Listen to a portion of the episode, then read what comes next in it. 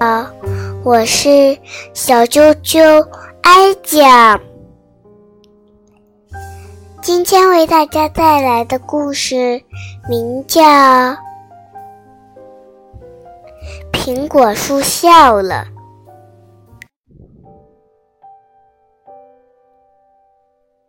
秋天的苹果树是最美的，它有那么多甜滋滋、香喷喷、红艳艳的大苹果，真是让人喜欢啊！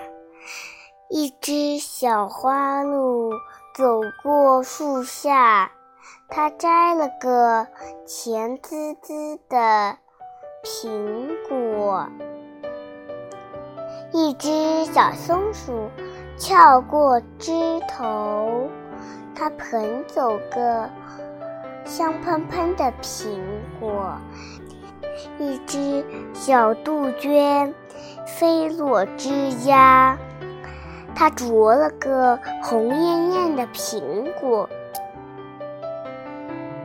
苹果树下的一棵小草看得急了，他说：“苹果树姐姐，你美丽的果实都被他们拿走了。”苹果树笑了，他说：“我结这些果实不是为了自己，我结这些果实不是为了……”好看，还是为了给大家带来快乐。小花鹿的微笑，小松鼠的欢笑，小杜鹃的歌声，多是对我的称赞和安慰。小草青的直点头。它似乎也从苹果树那里得到了快乐。晚安，今天的故事就讲完了。记住这个故事哦。我再说遍，我叫什么名字？